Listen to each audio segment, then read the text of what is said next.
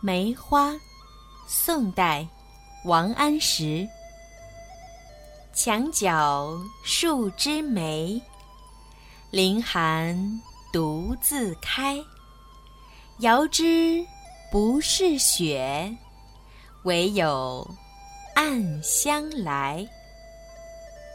梅不同于百花，不仅不畏寒冷，而且越寒冷越开得繁盛。墙角的梅花虽然冷清，但它孤芳自赏，自有一种淡淡的幽香。象征了一种坚持个人操守、淡然自守的精神。全诗大意：墙角的几枝梅花，冒着严寒独自开放。虽然梅花和雪花都是白色，但远远的就知道，那不是雪花，因为有梅花的幽香隐隐传来。梅花和雪花，因为都是冬天出现，而且都是洁白的。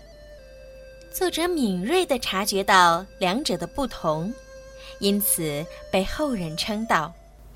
宋朝另一位诗人卢梅坡也比较过两者：“梅须逊雪三分白，雪却输梅一段香。”同样也是表达了自己对梅花的喜爱和赞美。